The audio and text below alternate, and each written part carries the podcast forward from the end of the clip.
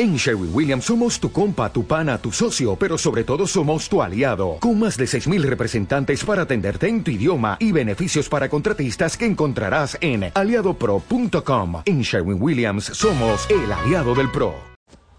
Buenas tardes. Los felicito, los admiro, los quiero. ¿Qué más les digo? Hazako Baruch, Kola. ¿Saben qué es dejar todo? Venía a estudiar Torah. Venía al Beta Knesset, estudiar Torah, decir Minha, Arbit. Es algo increíble y maravilloso para Hashem. Que Hashem los bendiga. Que todos ustedes tengan verajat, tzlajá, shalom bait, salud, parnasá. Todos los deseos de su corazón para bien. Las verajot de la mañana es uno de mis momentos favoritos en mi día. Hay dos momentos que yo me tomo para mí. Birkot Shahar en la mañana y antes de dormir quería chema a la mitad. Así me tomo mi café, me siento en mi casa de ustedes, abro mi sidur, verajot de la mañana despacio. Son lo máximo las verajot de la mañana. Díganlas con concentración, les va a cambiar el día. Empiezas con Modeani. Gracias a Hashem por despertar. ¿Saben qué dice Rapinkus? La persona que dice, un gran jajam que habla mucho de tefila, de otros temas de Musar también. La persona que dice las verajot de la mañana con concentración va a tener éxito en todo el día. No es nada más decir, no es de la boca para afuera, es sentir. Modea ni gracias Hashem por despertar a un día más. Asher yatzareta adam Gracias que mi cuerpo funciona bien. Elokai Neshama, me regresaste mi alma pura. Y aquí le agradezco a Hashem por todo, por poder ver, por poder caminar libremente por poder estar erguido, por tener ropa, por recargar tus fuerzas. Anoten la Yaef. Te dormiste, te paras con fuerzas renovadas. Porque hay gente que duerme y no descansa. La idea es dormir y descansar, recargar fuerzas. Cuando tú dices esta verajá, en otras palabras le estás pidiendo a Hashem, ayúdame a que cada vez que duerma, descanse, recargue fuerzas. No nada más fuerzas físicas, emocionales y mentales. Porque hay veces después de todo un día de batalla, se siente uno agobiado. Te duermes, te paras en la mañana, ojo, tengo fuerzas para empezar un nuevo día. Le agradeces a Hashem que guía tus pasos.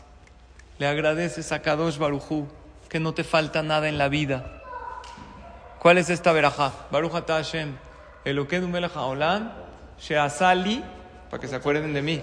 Shazali Kol Todo lo que tengo, todo lo que necesito, lo tengo. Y lo que no tengo, no lo necesito. Gracias Hashem, mi vida está perfecta. Te paras a un nuevo día maravilloso. Le agradeces a Hashem por ser Yehudi, por quitarte el sueño de los ojos. Y aquí le pides a Hashem esta, esta es una petición hermosa. Buenas tardes. Gracias por estar aquí. Escuchen qué hermosa petición. Yo cuando llego aquí a esta parte, es una de mis tefilot favoritos. Igual antes de dormir, ¿eh? Yo no digo quería más en la cama, todo tirado. No me siento, abro mi sidur. Perdono a todos. Es muy bonito. Te duermes en paz y te despiertas con energía. Los extremos son importantes. Cómo empiezas y cómo terminas. Todo. Pero cómo empiezas el día y cómo terminas tu día. Y dice así: Y razón mi lefaneja. Que sea tu voluntad. Que me acostumbre a estudiar Torah. No nada más que estudie Torah. ¿Tú estudias Torah o tienes costumbre de estudiar? ¿Por qué que me acostumbre? Porque tú no eres lo que haces, eres lo que practicas. ¿Están de acuerdo o no? Mientras más practicas algo, más bueno te haces. Si tú practicas la gratitud, tu mente siempre busca el punto positivo. Si tú practicas la sonrisa, te sale sola. ¿Sí o no? Como alguien que conozco, como tú comprenderás. Gracias, Jacob. Baruch atah Adonai. Elohim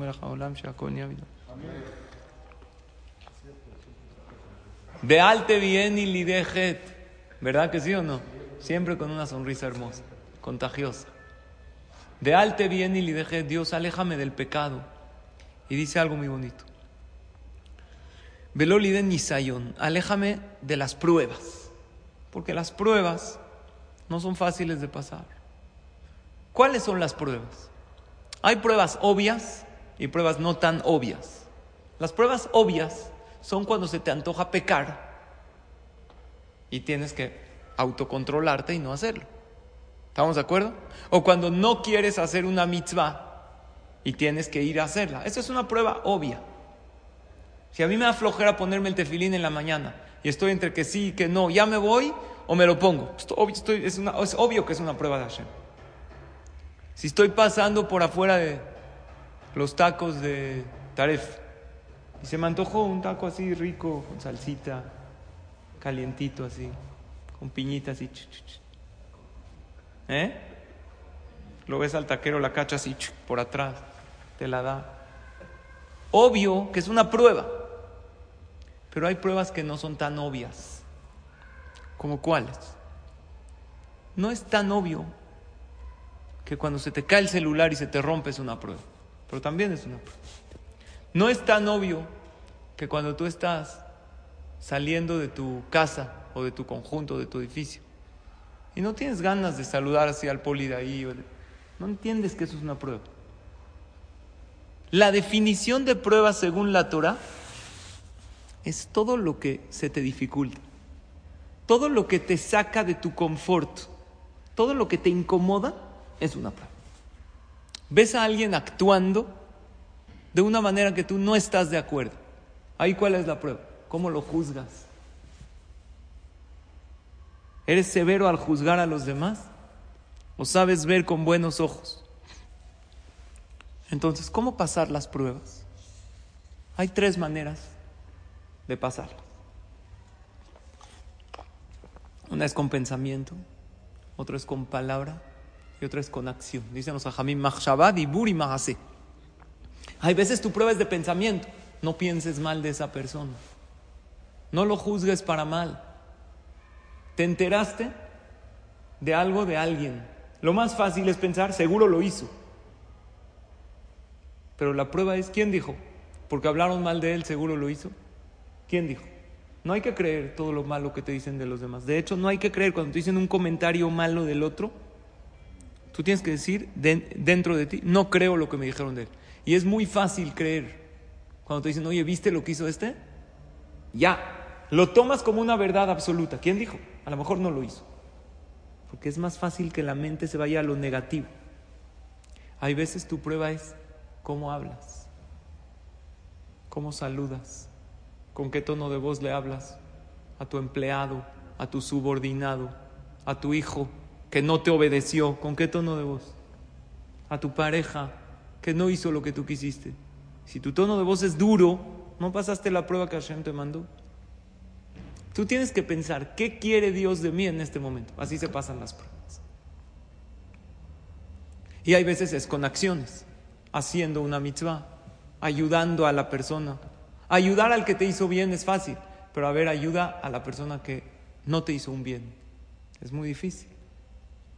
Ahí está la prueba. Si pasas la prueba, te elevaste. Por eso, ¿cómo se dice prueba? Nisayón, así decimos en la tefila. Vealte vieni, le nisayón. Y si no pasas la prueba, no te preocupes, te la vuelven a repetir. Dios te manda una y otra y otra hasta que la pasas. En la escuela te hacen un examen. No pasas, otro examen no pasas, extraordinario, repruebas. Con Hashem, la vida es una escuela de superación personal. Si no pasaste la prueba, te la vuelven a repetir. ¿Por qué crees que tienes muchas pruebas del mismo tema? ¿Así nada más de casualidad? No. ¿Por qué tanta gente intenta hacerte enojar? Porque es tu prueba. O hay gente que tiene muchas pruebas de emuná, de fe. Si creer que Dios me lo mandó o no. Si tú tienes fe que esto Hashem te lo mandó y no le echas la culpa a la persona o a la situación y dices, Dios, tú me lo mandaste por mi bien, pasaste la prueba. Si no, Dios te va a mandar otra cosa. Te repite el examen. Y si no lo pasas, no lo pasas, no lo pasas, no lo pasas, y uno fallece sin pasarlo, regresa otra vez a este mundo. Y le vuelven a tocar esas pruebas que no pasó. Entonces lo que uno tiene que hacer es pasar las pruebas. De tres maneras. Otra vez, pensando. Hay pruebas que hay que pasarlas con el pensamiento. Cuando tú juzgas a la otra persona, estás pensando mal. Hay pruebas que tienes que pasar hablando o quedándote callado. Es difícil quedarte callado cuando quieres decir algo, pero si eso va a lastimar, mejor quedarse callado. Y hay pruebas con acción. Escuchen esto que dice Rab Nachman Mibreslev. Rab Nachman Mibreslev es un jajam que sus libros están llenos de Hidushim, novedades muy bonitas. Dice, da yesh la tokef gadol. El pensamiento tiene mucha fuerza.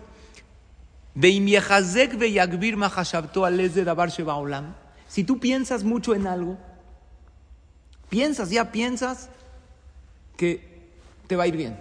Y ya, ya te ves a ti mismo con un parnasato va y todo. No piensa otra cosa más que eso. Ya se vio en la jupá, con su esposa, con esto. Ya vieron esta pareja que tienen hijos, ya, ya, ya, lo está, ya lo está oyendo llorar en la noche. Entonces, si tú piensas mucho en algo, ¿qué pasa? Logras que eso pase. Lo atraes.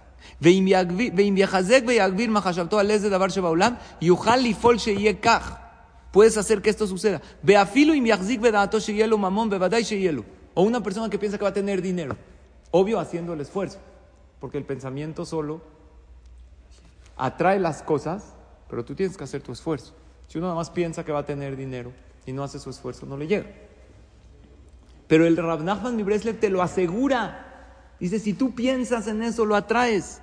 Bejem bejol davar. Ra con una condición. Que no tengas otros sentimientos. Estoy seguro que me va a ir bien. Estoy seguro. Y a veces, el nosotros pasar las pruebas, ¿sabes qué haces? Les das fuerza a tus hijos para que ellos pasen pruebas. Hay un maasé de una mujer muy chade que, se llamaba Haná. Se llama Haná de Shiva Banea. ¿Escucharon de ese maasé? Haná y sus siete hijos. Es un maasé triste. ¿Les gustan las historias tristes o no? Pues aunque no, se las voy a contar porque es la que preparo. ¿Ok?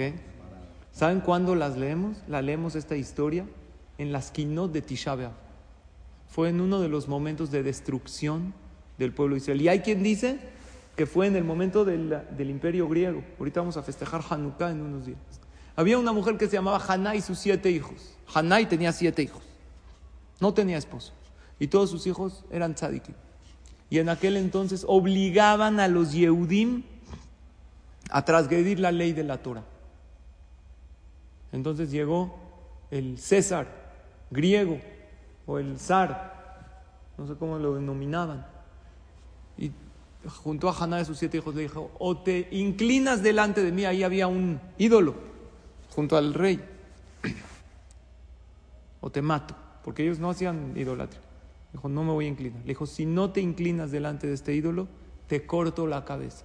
El hijo mayor, a lo mejor tenía 18, 19 años.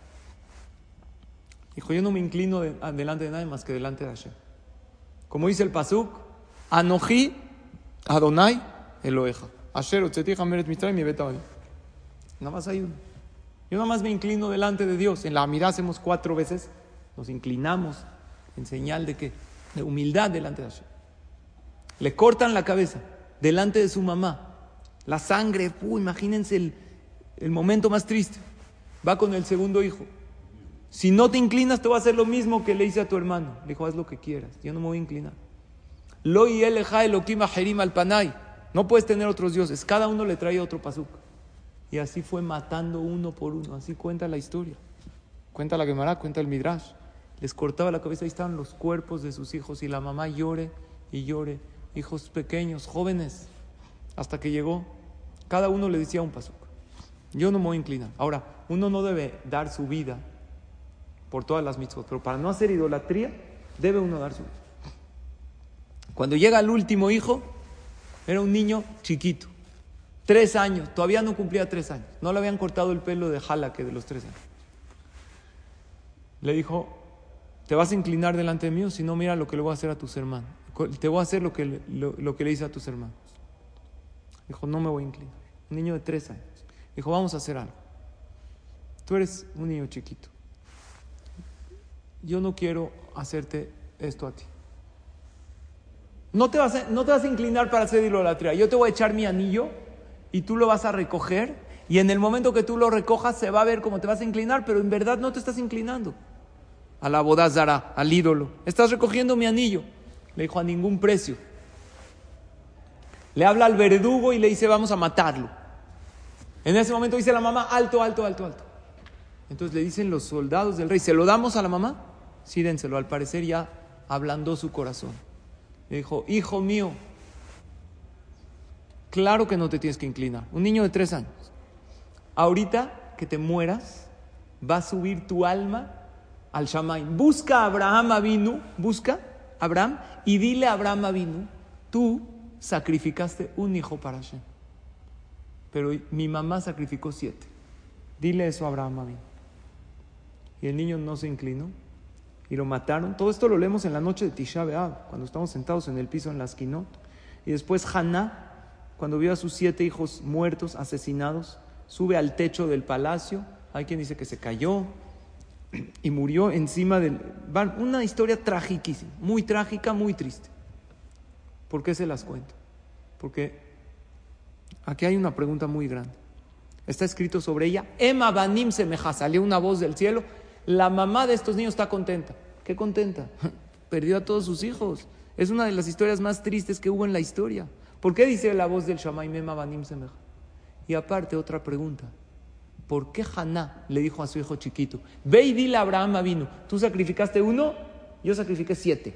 ¿Qué tiene una competencia con Abraham vino?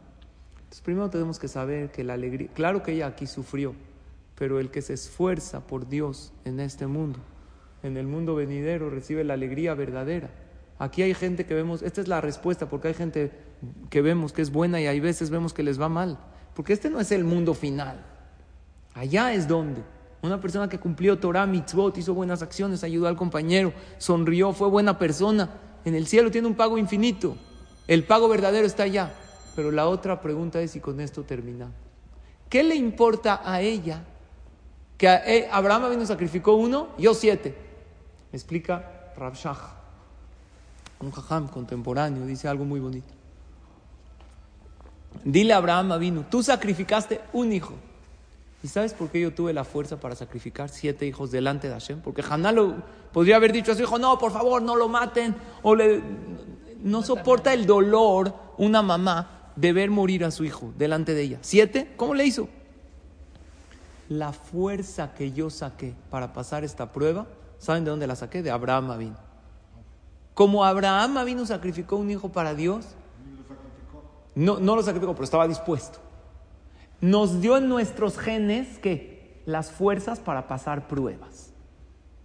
Nosotros los Yudim somos fuertes, podemos pasar muchas pruebas. Estamos hechos para pasar pruebas fuertes. A lo largo de la historia se ha visto como el pueblo de Israel no renuncian a su fe, aun cuando les costó la vida. Dentro de unos días es Hanukkah. Nosotros prendemos Hanukkah con aceite. ¿Por qué nos comparamos al aceite? Número uno, el aceite no se revuelve con otros líquidos. Tú pones aceite y agua, siempre flota. Número dos, el aceite, ¿cómo sale de la aceituna? La tienes que apretar, la tienes que presionar. Muchas veces sacamos nuestra esencia cuando nos apretan, cuando nos presionan. El Yehudi dice, soy Yehudi, hasta el final y entrega su vida. Baruch Hashem. No estamos en momentos de presión, estamos en momentos hermosos. Mira cómo está estudiando Torah. Feliz en el Knis, tenemos libertad, podemos cumplir Torah y mitzvot. ¿Qué más bonito que expresar nuestra alma y nuestra esencia de esta manera tan bonita y tan especial? Que podemos estar en el Knis a gusto, contentos. Entonces, pidamos la Hashem, ah, pidamos la cuando tengamos una prueba difícil, alcemos los ojos a Hashem y, digamos la Hashem, ayúdame a pasar esta prueba. Sé que esto es una prueba que tú me mandaste, ayúdame a pasarla, ya sea ayúdame a no enojarme, ayúdame a no hablar mal de esta persona, ayúdame a cumplir esta mitzvah que me está costando mucho trabajo y piensa que lo vas a lograr. Porque dice Ramnachman mi Breslev, el pensamiento y más cuando te convences en él, atrae puras cosas buenas para la persona. Ojalá y logremos pasar todas las, que no hayan pruebas, pero si las hay, que sean pequeñas cosas chiquitas y las pasemos con facilidad y nos elevemos y recaigan puras bendiciones en todos nosotros y en todo Amisra.